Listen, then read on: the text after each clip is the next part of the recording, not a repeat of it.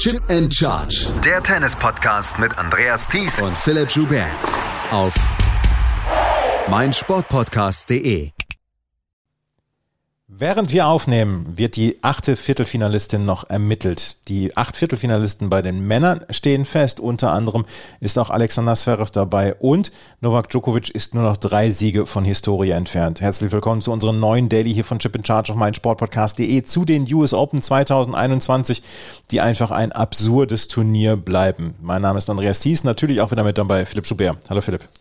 Hallo Andreas. Wir können, also wir haben beim letzten Mal gesagt, ähm, hoffen wir, dass es in der zweiten Woche so weitergeht. Es geht nahtlos weiter. Es sind unglaubliche Matches bei den US Open und ähm, ich weiß gar nicht, wo das hinführen soll, weil was wir gesehen haben jetzt in den ersten neun Tagen, das ist einfach der Wahnsinn. So viele unglaubliche Matches. Ja, und du hast gesagt, wenn wir noch reden, läuft noch ein kleines BB Classics ja. auf dem Ash. Das könnte auch noch länger dauern. Ähm, sehr physisch zwischen Zachary und Andrescu. Mal gucken, ob wir das Ende hier noch unterbekommen. Denn es wird mich nie wundern, wenn die beiden noch ein Stündchen brauchen mit der Art, wie sie Tennis spielen und ansonsten weiterhin sehr unterhaltsam.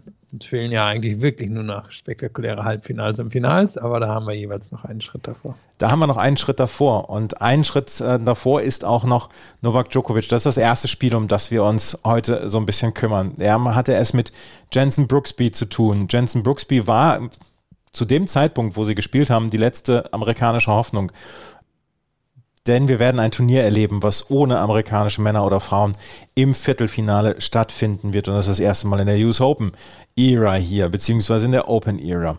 Und Jensen Brooksby ist ein Spieler, der in den letzten Monaten ja für, von sich hat reden machen lassen. Er hat äh, viele Challenger-Turniere gewonnen. Er hat dann den Schritt auf die ATP-Tour gewagt und noch gewonnen bzw. geschafft.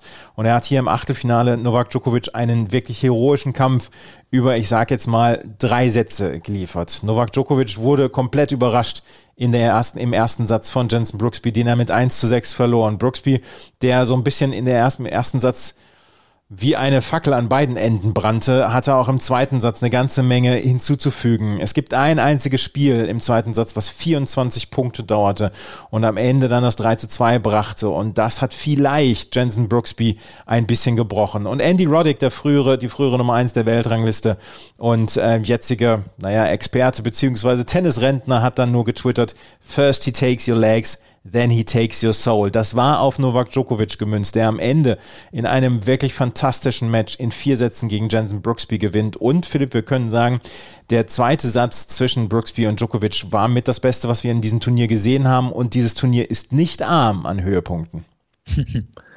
Ja, natürlich auch ein sehr entscheidender Satz. Du hast es gesagt, im ersten hat Brooksby Djokovic überrascht, hat ihm zweimal den Aufschlag weggenommen, obwohl Djokovic gar nicht mal so schlecht von der Quote serviert hat, ich glaube 75 Prozent. Aber er hatte massive Probleme mit der Art von Brooksby. Und wir beide haben gerade im Vorgespräch überlegt, jetzt haben Djokovic und Murray gesagt, er hat die ähm, eingesprungene Rückhand der Brooksby von Florian Mayer Ansonsten ist er aber nicht unbedingt Florian Mayer, aber ich kann ihm jetzt auch noch keinem historischen Spieler zuordnen. Er ist wirklich interessant. Er ist sehr physisch, er ist ein Meter, paar 90 groß, der Aufschlag ist schwach. Da hat Roddick auch gleich schon seine Hilfe angeboten, dass man da was machen kann. Er ist defensiv, aber zeitgleich ziemlich kreativ in der Art, wie er Tennis spielt. Also das ist schon, schon ziemlich einzigartig, finde ich, was wir da sehen. Und Djokovic eben ein bisschen, bisschen vielleicht überrascht davon gewesen, ähm, hat vielleicht Brooksby sich auch ein bisschen austoben lassen. Und dann war das Spannende eben wirklich der zweite Satz, Djokovic mit dem schnellen Break, dass er dann aber nochmal zurückgeben muss. Und dann holt er sich eben nachher das entscheidende Break zum 4 zu 2 und bringt ihn auch mit 6 zu 3 rüber. Aber das erzählt eben nur so ein bisschen der Geschichte. Und die Geschichte waren wirklich lange physische interessante Ballwechsel. Beide Spieler viel am Netz. Djokovic am Ende 41 Mal. Ähm, beide auch mit sehr spannenden Winkeln, äh, mit viel Gerutsche auf dem Court, mit vielen vertikalen Läufen. Also das war einfach ein sehr physisches Match. Und dass sowas am Ende Djokovic gewinnt, ist natürlich keine Überraschung, aber es ist natürlich trotzdem spannend zu sehen, dass Brooksby, der genau mit so einer Art von Tennis eben diesen Aufstieg von der Challenger Tour in diesem Jahr auf die reguläre Tour geschafft hat, das auch gegen Djokovic bringt und er dann jetzt nicht zögert oder zurückhält, sondern genau die Art von Tennis mitbringt, die er gezeigt hat in 2021 und die ihn dann wohl ab nächstem Jahr wirklich zu einem regulären Mitglied der Tour werden lassen wird. Djokovic war, du hast es gesagt, ja auch überrascht im ersten Satz. Wie gesagt, von dieser, von diesem Ideenreichtum dann auch von Brooksby, von der Power, die er dann auch von der Grundlinie aus generieren kann. Und ja, der Vergleich mit Florian Mayer, ich habe nicht damit gerechnet, dass ich 2021 über Vergleiche mit Florian Mayer sprechen äh, darf, aber ähm, ich mache es gerne. Ähm, die beidhändige Rückhand, äh, die Stops, die erinnern wirklich kolossal an Florian Mayer. Das ist die exakt die gleiche Bewegung. Der Rest ist dann schon ein bisschen anders und äh, ist ein bisschen athletischer bei Jensen Brooksby. Da war Florian Mayer in seiner Spieleisen noch, also noch einzigartiger, möchte ich äh, behaupten. Aber Jensen Brooksby hat so viel, was äh, darauf hoffen lässt und eigentlich erwarten lässt, dass er in den nächsten Jahren eine ganze Menge wird anstellen können mit seinem Spiel. Der zweite Satz, Djokovic hat gesagt selber, er musste sich in dieses Spiel dann auch reinfuchsen und reinbringen und auch emotional reinbringen, weil, ich habe es eben gesagt, ähm, Brooksby brannte an beiden Seiten der Fackel im ersten Satz und ähm, gerade diese Emotionalität, die über zwei oder drei oder vier Stunden dann aufrechtzuerhalten, ist unglaublich schwierig, weil das ja auch sehr, sehr erschöpfend ist. Djokovic brachte sich selber ins Spiel. Zwischendurch äh, guckte er dann Brooksby bei guten Punkten dann nochmal ein paar Sekunden hinterher, um sich einfach so ein bisschen aufzupeitschen und er hatte dann das Spiel irgendwann im Griff und dann kann, konnte er das Spiel dann nach Hause bringen. Aber er ist richtig getestet worden in diesem Spiel von jemandem, der respektlos an diese gesamte Sache rangegangen ist. Und ähm, das ist eine Warnung für Djokovic gewesen, weil das wird kein Spaziergang hier, auch die nächsten drei Runden nicht mehr. Ja, und zwar eine interessante Art von Test, weil jetzt trifft er in der nächsten Runde auf Matteo Berrettini. Danach wird auf jeden Fall ein starker Aufschläger warten. Aber wenn er es ins Finale schafft, da könnte er jemand namens Daniel Medvedev warten. Der wird ihn auf eine ähnlich physische oder würde ihn auf eine ähnlich physische Art testen. Und ähm, der ist nun auch der Meister darin, die Chords ganz breit zu machen und ihm immer wieder neue, neue Schläge anzubieten und auch neue Arten von Schlägen anzubieten. Und daher, dass Djokovic hier eben nochmal ordentlichst von der Grundlinie oder überhaupt in seiner Spielkreativität getestet wurde, das kann ihm sicherlich nicht schaden, denn er will jetzt nicht nur Aufschlag- und Return-Tennis gegen Berrettini und Zverev spielen, auch wenn das sicherlich, oder Zverev Harris, auch wenn das sicherlich dann ein Hauptteil dieser Matches wäre. Aber ja, kann, kann ihm nicht schaden, da nochmal so ein, so ein, ein Gefühl für bekommen zu haben, wie das auch laufen könnte. Djokovic ist jetzt noch drei Siege vom Grand Slam entfernt. Ähm, Serena Williams war 2015 nur zwei Siege vom, äh, vom Grand Slam entfernt. Damals hat sie eine Italienerin aus dem Turnier genommen. Jetzt könnte es ein Italiener sein, der Novak Djokovic diese ja, Chance beim Grand Slam verwehrt. Roberta Vinci war es 2015, 2021 ist es vielleicht Matteo Berrettini. Der hatte selber jede Menge zu tun mit Oscar Otte. Gewann am Ende mit 6 zu 4, 3 zu 6, 6 zu 3, 6 zu 2. Auch ein tolles Match. Das Problem war nur, und das, was wirklich schade war, ist, dass ähm, Oscar Otte sich verletzte im vierten Ansatz. Beim Stand von 1 zu 1 brachte er einen Overhead-Ball ins Feld, war, war ein wirklich schwieriges Match, fiel dann oder stolperte rückwärts, fiel auf seine Schlaghand und da von dem Zeitpunkt an war dann nichts mehr wie vorher. Er konnte den Schläger kaum noch halten. Er hat das Spiel komplett durchgezogen. Ich weiß nicht, ob er es hätte müssen, aber er hat sich den Respekt erarbeitet, sowohl von Berrettini als auch vom Publikum, als auch von der gesamten Tenniswelt, weil dieses Achtelfinale hat er ja nicht ähm, im, im Scherz gewonnen, beziehungsweise hat er nicht aus Zufall gewonnen. Aber Berrettini hat dieses Match gewonnen. Es war sehr schade, dass nach diesem 1 zu 1 so ein bisschen die Spannung raus war im vierten Satz und äh, Otte nicht mehr weiterspielen konnte. Bis dahin hat er wirklich einen großen Kampf geboten. Und Berrettini, der, ähm, ja, wo wir immer mal wieder ein bisschen sagen, dass er vielleicht ein bisschen einseitig ist mit dem Aufschlag und der Vorhand und die Vorhand und die Rückhand muss besser werden. Er hat auf jeden Fall hier auch einen guten Test gehabt und jetzt braucht es natürlich die perfekte Leistung gegen Djokovic. Gegen Otte hat eine nicht ganz so perfekte Leistung gereicht. Ja, und um nochmal die Situation eben mit der Verletzung anzusprechen, am Ende gewinnt es Berettini dann mit 6 zu 2 im vierten Satz und er geht dann zum Netz und fordert aber die Zuschauenden auf, für Otte zu applaudieren ja. und jubelt selber jetzt auch nicht groß. Also ich meine, er und Ogier Aliassim sind ja eng befreundet und das sind ja wirklich so ein bisschen die, die netten, wirklich netten Jungs auf der Tour. Und das kam, glaube ich, aus Herzen von Berrettini, der da eben sagte, hey, der Applaus gebührt Otte, denn es war vor dieser Verletzung wirklich ein enges Match. Ich meine, am Ende auf diesen schnellen Chords zusammen haben sich beide nur sieben Breakbälle erspielt. Berrettini nutzt eine dann ganz effektiv, vier von fünf. Otte bekommt sowieso nur zwei, aber das war es dann auch ein sehr servicelastiges Match und am Ende ähm, eins, wo Berrettini dann natürlich den Vorteil hat. Ich meine, der gewinnt 89 Prozent seiner Punkte hinterm ersten Aufschlag. Das ist einfach, das ist wirklich absolute Weltklasse. Und das macht am Ende dann auch den Unterschied. Und ähm, Otto muss sich trotzdem in keinster Weise grämen. Er ist damit jetzt auch auf 89 im aktuellen Race gezogen. Jetzt ist natürlich die Frage, wenn er länger verletzt ist, dann könnte er doch noch aus den Top 100 fürs Jahr rausrutschen. Wenn nicht, dann vielleicht noch mit einem guten Challenger-Turnier oder einer überstandenen Quali bei einem 250er, gefolgt von einem Viertelfinale dort oder so, sollte er sich eigentlich in den Top 100 festsetzen können und ähm, oder, oder zumindest dort stehen können bis ähm, Anfang, Mitte nächsten Jahres. Und das wäre natürlich eine schöne Belohnung, aber da müssen wir mal abwarten und am Ende kann er sagen, mitgehalten gegen einen der besten, effektivsten Spieler, den es im Moment auf der Tour gibt.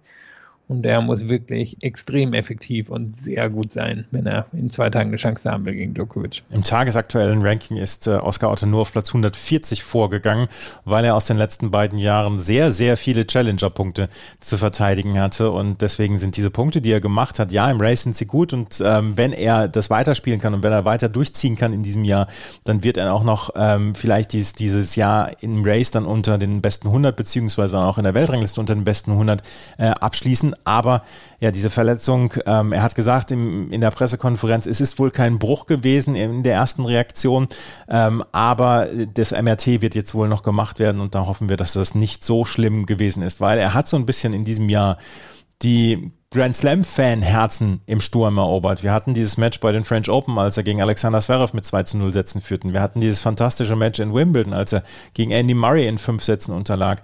Und jetzt hat er sich hier durchgesetzt gegen Lorenzo Sonego, gegen Dennis Kuttler, gegen Andreas Seppi. Und dann gegen Matteo Berrettini liefert er einen super Kampf. Für einen Spieler, der sein Leben lang eigentlich auf der Challenger Tour verbracht hat, war das ein ziemlich gutes Jahr auf der Grand Slam Tour. Ja, ist auf jeden Fall schon mal eine, eine Belohnung für all die Jahre, die er sonst verbracht hat. Und es ist immer schwer, in dem Alter zu sagen, ob er sich da oben festsetzen kann, ähm, ob er diese Leistung eben auch wirklich komplett auf der regulären Tour bringen kann, wo er dann irgendwie ein Top 80 Spieler für die nächsten paar Jahre ist.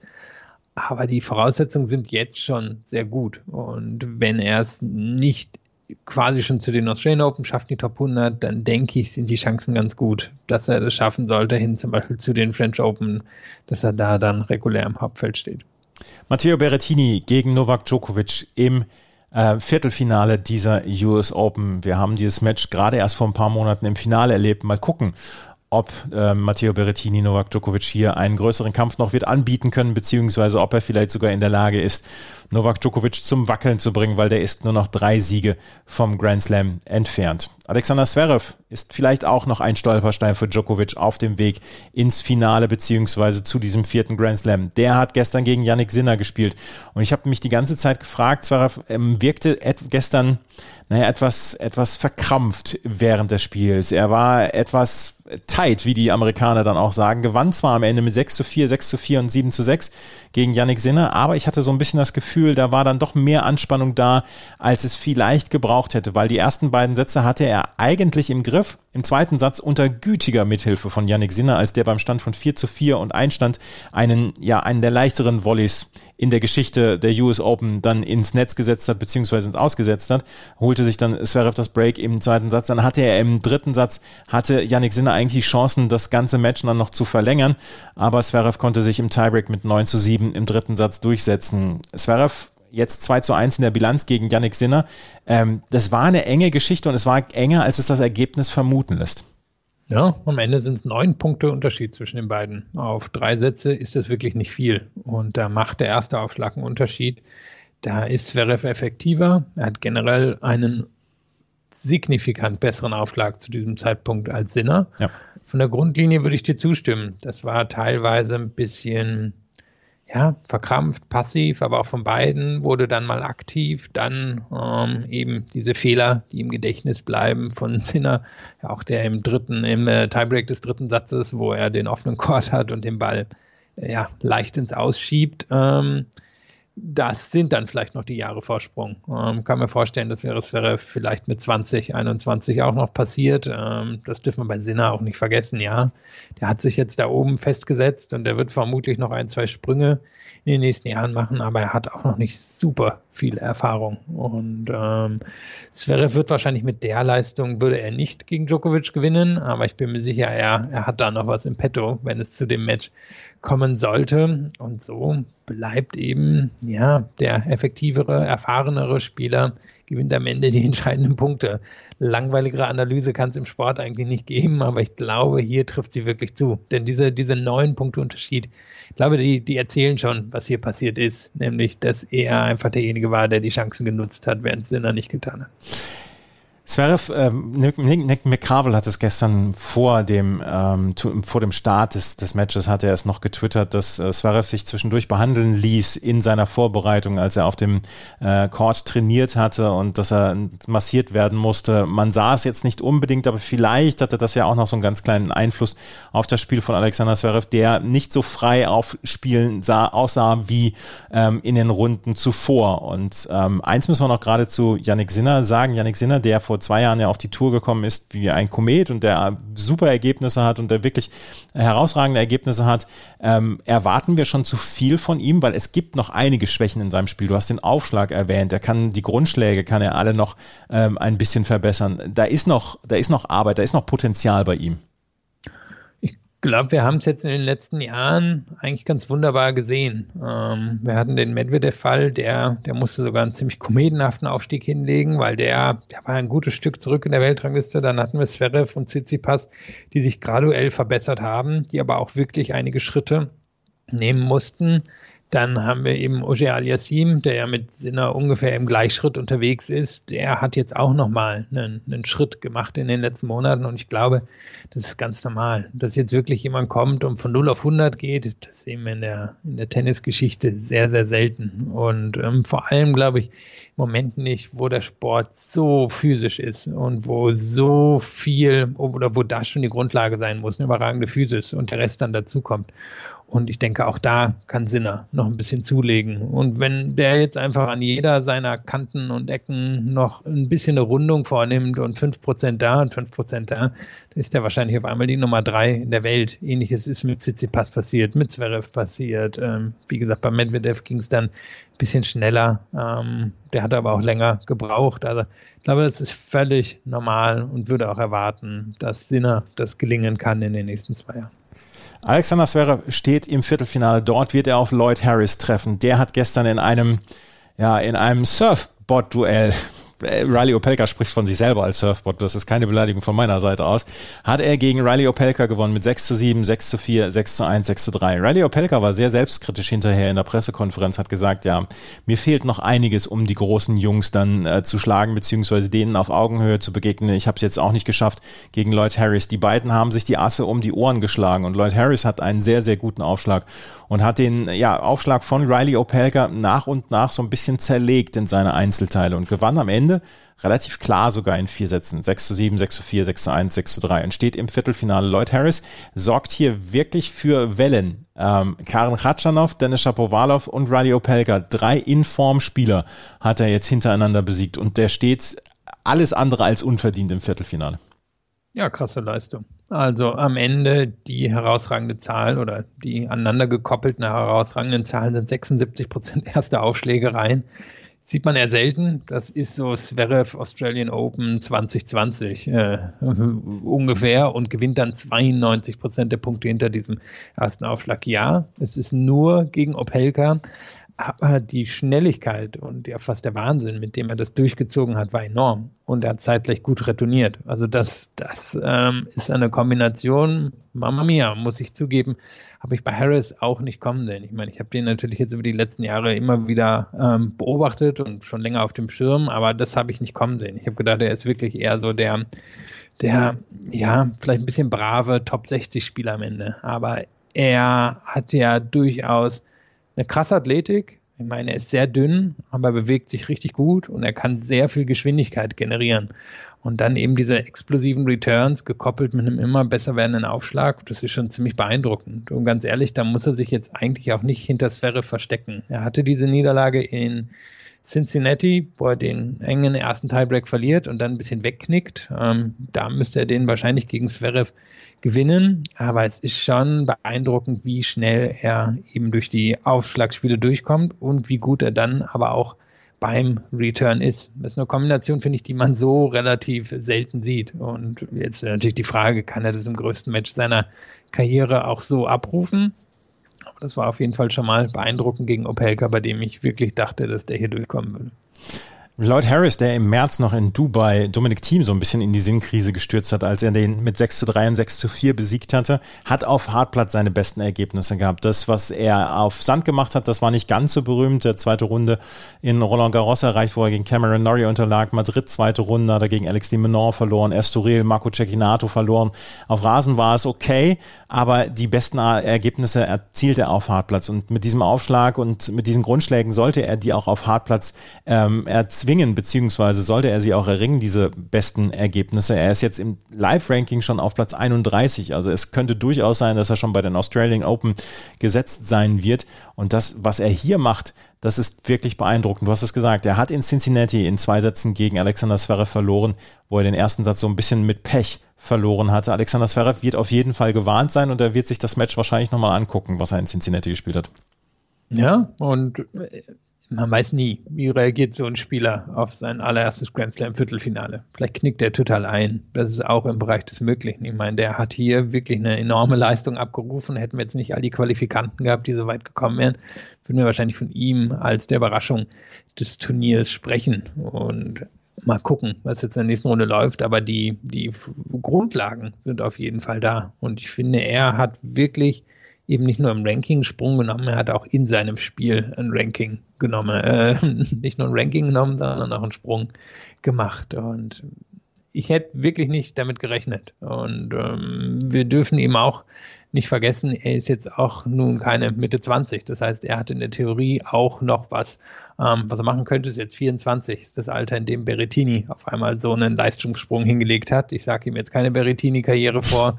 Das wäre schon enorm beeindruckend, aber trotzdem, ähm, ja, spannende Entwicklung von ihm. Und jetzt gucken wir mal, ob er es für ein Match bieten kann. Djokovic gegen Berrettini und Zverev gegen Lloyd Harris, das sind die ersten Viertelfinals, die wir erleben. Die anderen werden, äh, beziehungsweise die, das sind die letzten Viertelfinals, die wir erleben.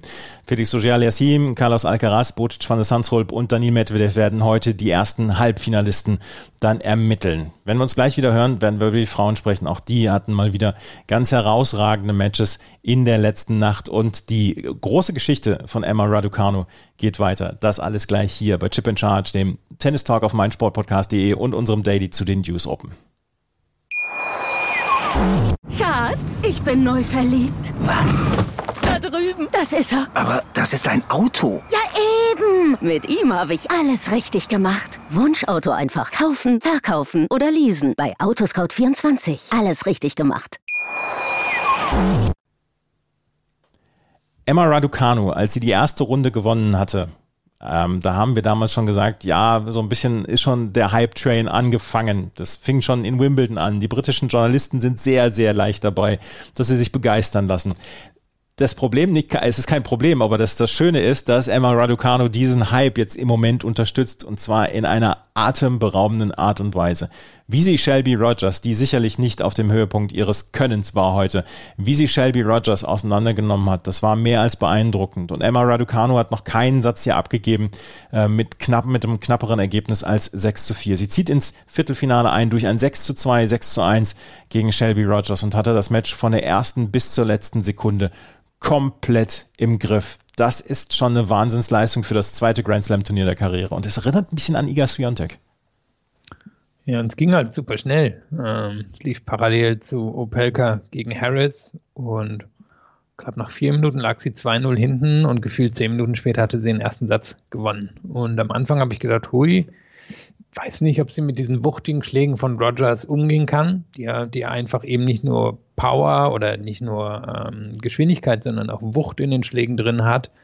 Und da dachte ich, hui, das ist vielleicht eine Nummer zu viel für Raducano. Aber dann hat sie gemacht, was sie immer ähm, in den letzten Wochen und Monaten gemacht hat. Sie hat die Bälle sehr früh genommen und sehr präzise gespielt. Und am Ende stehen ja bei ihr auch nur 12 Unforced Errors zu 14 Winnern. Also sie ist jetzt nicht eine, die die Gegnerin abschießt, sondern sie spielt schnelles, präzises Tennis. Und ich glaube, da, da passt dann eben auch der Vergleich zu Schwiontek ähm, oder wie die Amerikanerin immer sagt, Schwiatek, ähm, die das kommentiert hat. Das, das, war etwas irritierend gestern. Aber ähm, nochmal zu Raducano. Es ist eben wirklich diese Schnelligkeit, die Präzision, die Returns sind ja auch sehr gut. Ich meine, hat sie einige Winner drin gehabt und es ist nicht super flashy, aber es ist wirklich weitestgehend fehlerfrei mit diesem konzentrierten, schnellen, präzisen Tennis. Und da hat dann am Ende Rogers einfach keine Chance gegen gehabt. Die hat sehr viele Unforced Errors gemacht, müssen wir, müssen wir festhalten. Da waren auch einige dabei, die nicht hätten sein müssen. Aber sie ist schon komplett von Raducano überrollt worden. Und das ist natürlich sehr beeindruckend. Gerade nach der Geschichte in Wimbledon, wir erinnern uns nochmal, kam sie als Wildcard rein, 300 noch was in der Weltrangliste, gewinnt drei Runden, hat dann den Manic Monday, kriegt da das letzte Match, ähm, hat ja, was auch immer es am Ende war, physische Probleme, Probleme mit dem Nerven, macht eine, im Match gegen Alia Tomljanovic, nimmt sie eine Behandlungspause und kommt nicht mehr auf den Court zurück. Dann wurde es erstmal relativ still um sie, zieht eine Wildcard in San Jose, verliert dort die erste Runde, macht dann auf der Challenger Tour sich ganz schnell in den Arm, kommt hier rein in die Quali, dürfte jetzt eigentlich schon in den Top 100 drin sein. Also das ist ein solch schneller Aufstieg und so beeindruckend. Und wenn man sich ihr Spiel anguckt, dann gibt es eigentlich ganz wenig Gründe, warum sie sich dort oben nicht halten sollte. Top 75 ist sie schon im Live-Ranking. Also das ist, das geht verdammt schnell bei Emma Raducanu. Du hast gesagt, dieser Aufstieg ist wirklich kometenhaft und äh, in Wimbledon wurde sie sogar noch von einigen Leuten dann kritisiert dafür, dass sie nicht wieder auf den Platz zurückgekommen ist. Ich hoffe, Piers Morgan ist jetzt so ein bisschen besänftigt. Ja, und ich meine, sie hat ja absolutes Star-Potenzial. Ja. Ich meine, sie, sie deckt ja auch alles ab. Was war das? Mutter aus China, Vater aus Rumänien, in Kanada geboren und in London groß geworden. Also drei Kontinente mitgenommen, ähm, spricht Englisch, was die Sprache der Tour ist, ähm, ist einfach äh, ja, lustig, aufmerksam Man sieht, dass irgendwie eine Verbindung zu den Fans hat. Also, das ist äh, ein potenzieller Superstar, würde ich sagen. Ob sie das am Ende umsetzen kann, muss man gucken, aber da sind schon sehr viele Voraussetzungen gegeben. Ein Wort noch zu Shelby Rogers. Die hatte dieses emotionale Duell gegen Ash Barty in der dritten Runde und ähm, konnte an dieses an diese Leistung nicht mehr anknüpfen. Wir wissen, dass Shelby Rogers, wenn sie gut drauf ist, jede Gegnerin vom Platz schlagen kann. Das hat sie an diesem Tag nicht geschafft. Sie war ähm, sie war nervös. Sie hat viele Fehler gemacht. Du hast es gesagt, manche Fehler wirklich wirklich nicht nötig gewesen. Ähm, am Ende steht das Achtelfinale für sie und vielleicht eine zu hohe Niederlage mit 2 zu 6, 1 zu 6 und trotzdem Shelby Rogers, die auch so viele Verletzungsprobleme und Verletzungssorgen hatte, scheint jetzt hoffentlich wieder auf dem Weg zurück zu sein, weil sie hat hier ein wirklich gutes Turnier abgeliefert. Und das dürfen wir eben nicht vergessen. Von 2018 bis 2019 war sie den facto ein Jahr raus. Äh, mit den Nachwirkungen waren es anderthalb Jahre eigentlich, die sie das damals gekostet hat. Und seitdem die Tour zurückgekommen ist von der Pandemiepause, hat sie bei den Hardcore Grand Slams Viertelfinale, Achtelfinale, Achtelfinale gespielt. Also da ist mit ihr zu rechnen. Und sie hatte im Match gegen Barty vielleicht ein bisschen Glück, dass Barty da am Ende die Nerven weggeschmissen hat, als sie zweimal aufs Match serviert hat. Aber sie hat total das Publikum mitgenommen. Und sie ist ja eine, die, ähm, ja, die, glaube ich, sehr positiv auf dem Publikum reagiert, das Publikum auch auf sie. Es wäre spannend geworden, wenn dieses Match ähm, ein bisschen enger gewesen wäre, was dann passiert wäre. Aber sie hat sich eine wirklich beeindruckende Karriere zusammengeschustert für eine, die jetzt nicht als das Riesentalent galt. Und ähm, zwei Viertelfinals bei Grand Slams, einige Achtelfinals. Das ist schon beeindruckend, auch wenn sie auf der Tour jetzt nicht die konstanteste ist und jede Woche da einen raushaut. Ähm, hat sie, hat sie da wirklich schon einiges hingelegt und jetzt spreche ich schon von ihr fast in der Vergangenheitsform. Ich denke, sie hat noch zwei, drei Jährchen auf dem Level vor sich. Shelby Rogers gegen Emma Raducano hat Raducano mit 6 zu 2, 6 zu 1 gewonnen. Sie trifft jetzt auf Belinda Bencic, die ihre Welle von Olympia einfach weiter trägt. Sie hat gegen Iga Swiatek gewonnen. In einem ersten Satz, der wirklich atemberaubend war, den Bencic eigentlich mehrfach hätte gewinnen müssen. Swiatek konnte sich immer wieder in dieses Match zurückspielen und dann der Tiebreak, ja, der war an Absurdität kaum zu überbieten. 14 zu 12 hieß er am Ende für Belinda Bencic, die selber vier oder fünf Satzbälle abge abgewehrt hat, selber fünf oder sechs Satzbälle nicht machen konnte und dann am Ende dann mit 14 zu 12 gewann. Den zweiten Satz gewann sie mit 6 zu 3.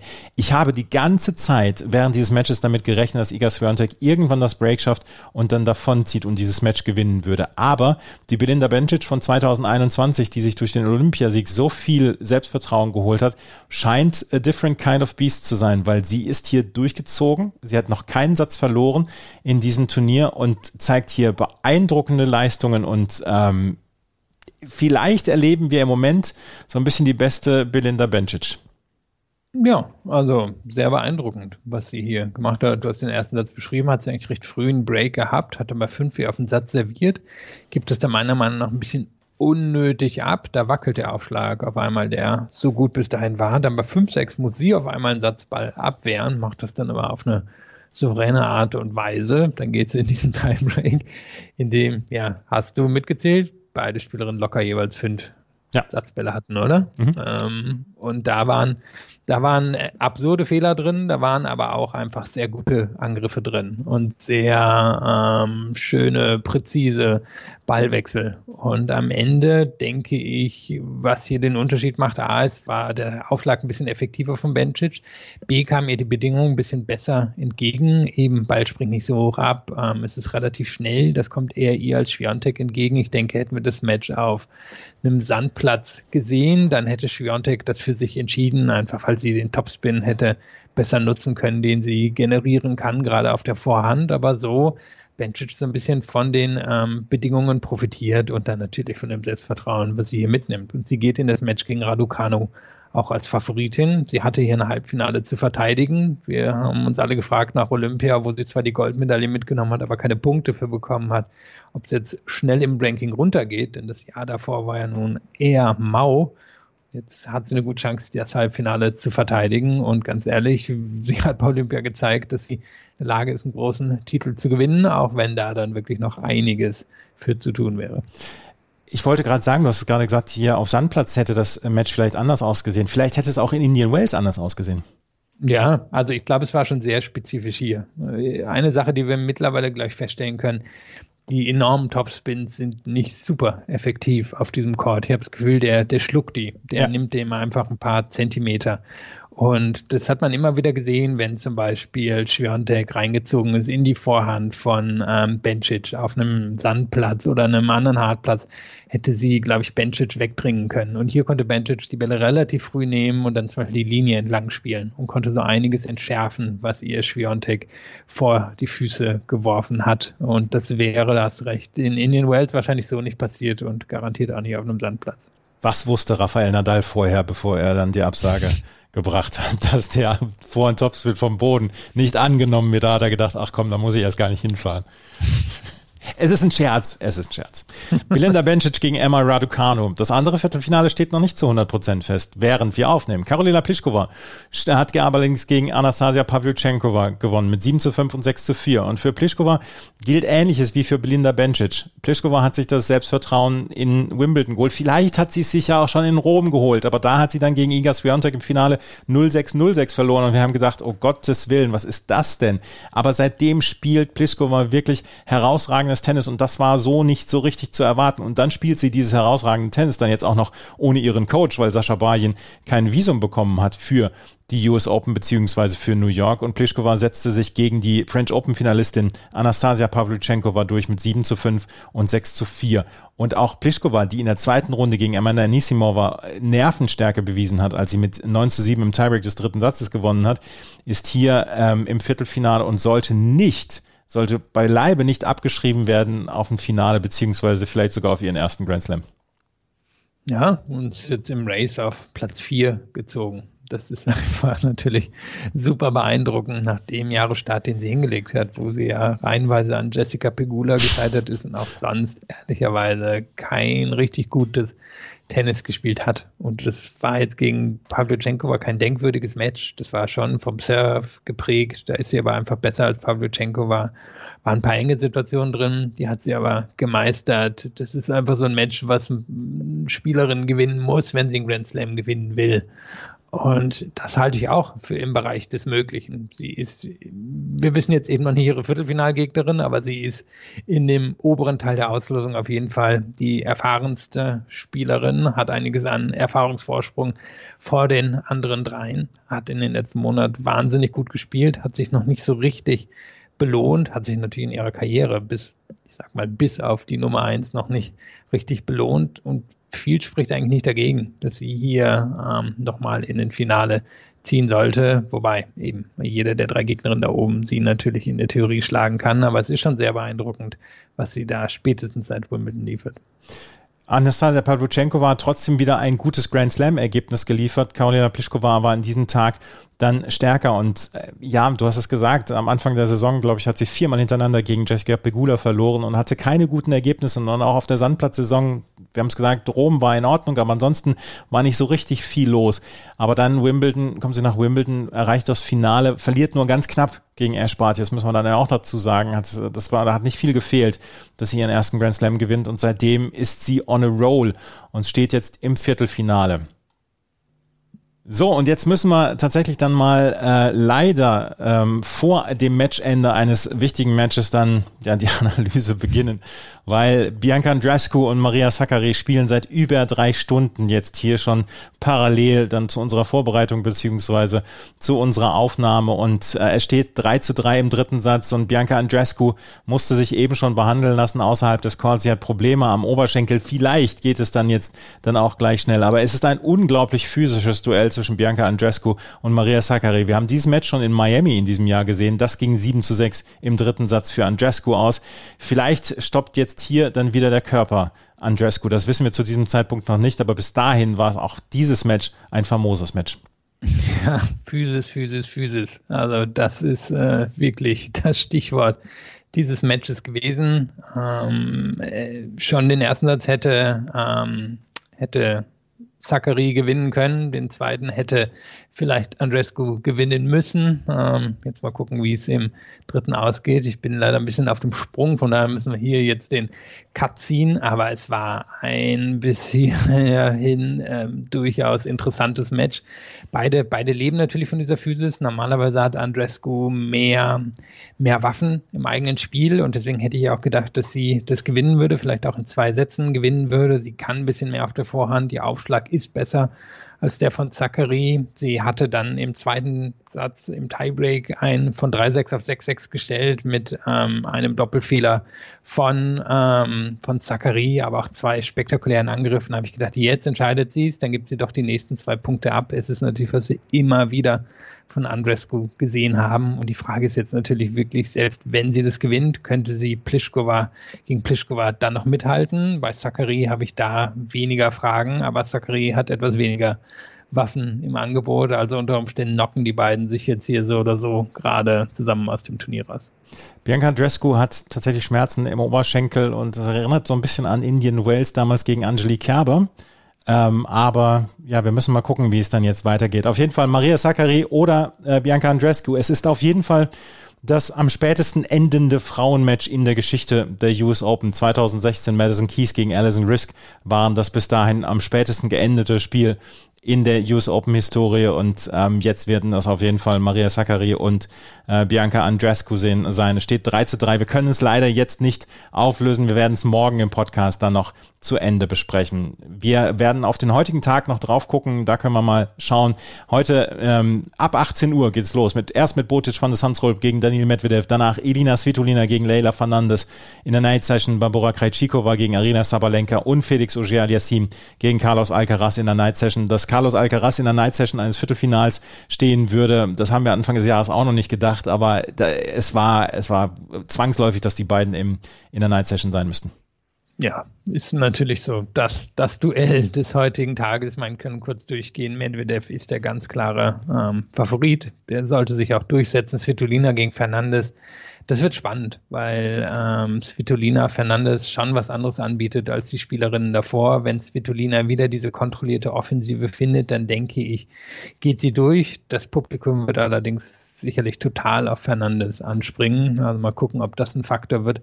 Krejcikova gegen Sabalenka entscheidet sich vermutlich daran, ob Krejcikova wieder fit geworden ist. Das hat sich ja gestern wohl noch um einige Stunden gezogen, ihre Behandlung. Die schien wirklich total platt zu sein. Sabalenka hier bisher die beste Spielerin im Turnier, würde ich sagen. Die Leistung ist einfach ähm, sehr beeindruckend bisher. Deswegen ist sie die Favoritin. Uge Aliassim hat den Erfahrungsvorsprung in seinem Match gegen Alcaraz und ich denke auch den physischen Vorsprung, der, der ist schon ein bisschen weiter als Alcaraz. Ich denke auch, dass der sich da durchsetzt, aber wer weiß schon, nachdem wir bisher im Turnier alles erlebt haben. In diesem Moment hat Maria Sakkari das Break zum 4 zu 3 gemacht. Und vielleicht werden wir Maria Sakkari dann im, Finale, äh, im Viertelfinale erleben gegen Karolina Pliskova. Wie gesagt, wir werden es morgen dann auflösen. Das war's für heute. Wenn euch das gefallen hat, was wir machen, freuen wir uns über Bewertungen und Rezensionen auf iTunes. Folgt uns auf Twitter, Facebook und Instagram. Vielen Dank fürs Zuhören. Bis zum nächsten Mal. Auf Wiederhören. Jetzt haben wir dann doch noch einen kleinen Epilog. Äh, Bianca Andrescu und Maria Sakkari haben das Match jetzt dann gerade doch noch beendet, bevor wir alle andere Dinge machen mussten. Philipp, Maria Sakkari hat das Match mit 6 zu 3 im dritten Satz gewonnen. Ich habe es eben schon erwähnt, es gibt krasse, krasse Flashbacks zu Miami 2019 war es, glaube ich, als Bianca Andrescu damals gegen Angelique Kerber gewann und Kerber hinterher sagte, you're the biggest drama queen ever. Andrescu war anscheinend wirklich verletzt am Oberschenkel und äh, hat das versucht, das Match jetzt noch durchzuziehen. Sie verliert 6 zu 3 im dritten Satz. Maria Sakkari steht im Viertelfinale.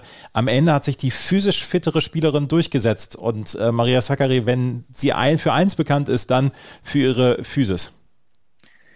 Ja, ich meine, die letzten Minuten, die wir jetzt gerade noch geschaut haben, waren beeindruckend. Zachary arbeitet sich an Andrescu ab und Andrescu, keine Ahnung, knickt fünfmal das Bein weg oder so. Also scheint der linke Oberschenkel gewesen zu sein, ob es jetzt ein Krampf war oder was anderes. Ähm, Andrescu hat trotzdem noch einige spektakuläre Instinct-Winner, würde ich sie jetzt mal nennen, untergebracht. Und Zachary hat versucht, die Nerven zu behalten. Ehrlicherweise auch nicht immer ihre Stärke in den größten Matches. Und zwischendrin sah es fast noch so aus, als wenn es wieder in Richtung Andrescu kippen würde. Aber da kam einfach physisch nicht mehr viel.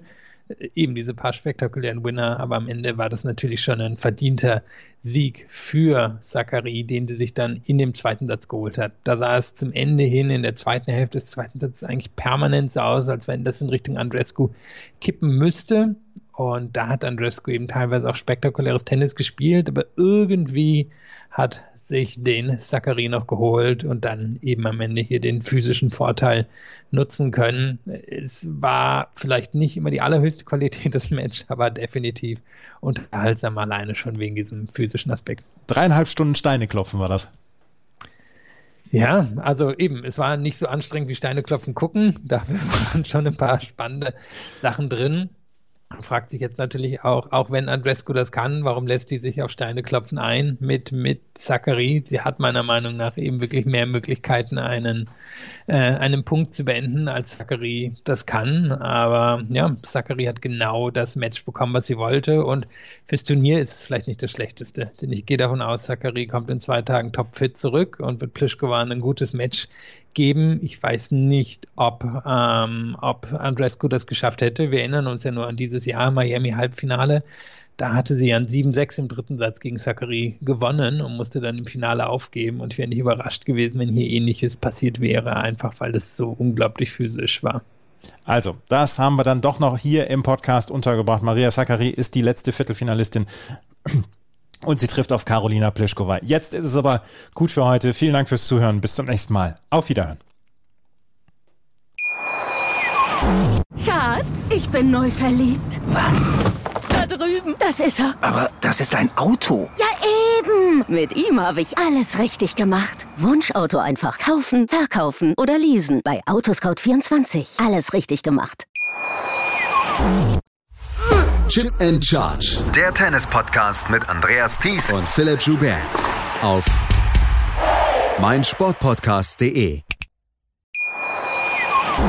Schatz, ich bin neu verliebt. Was? Da drüben. Das ist er. Aber das ist ein Auto. Ja, eben. Mit ihm habe ich alles richtig gemacht. Wunschauto einfach kaufen, verkaufen oder leasen. Bei Autoscout24. Alles richtig gemacht.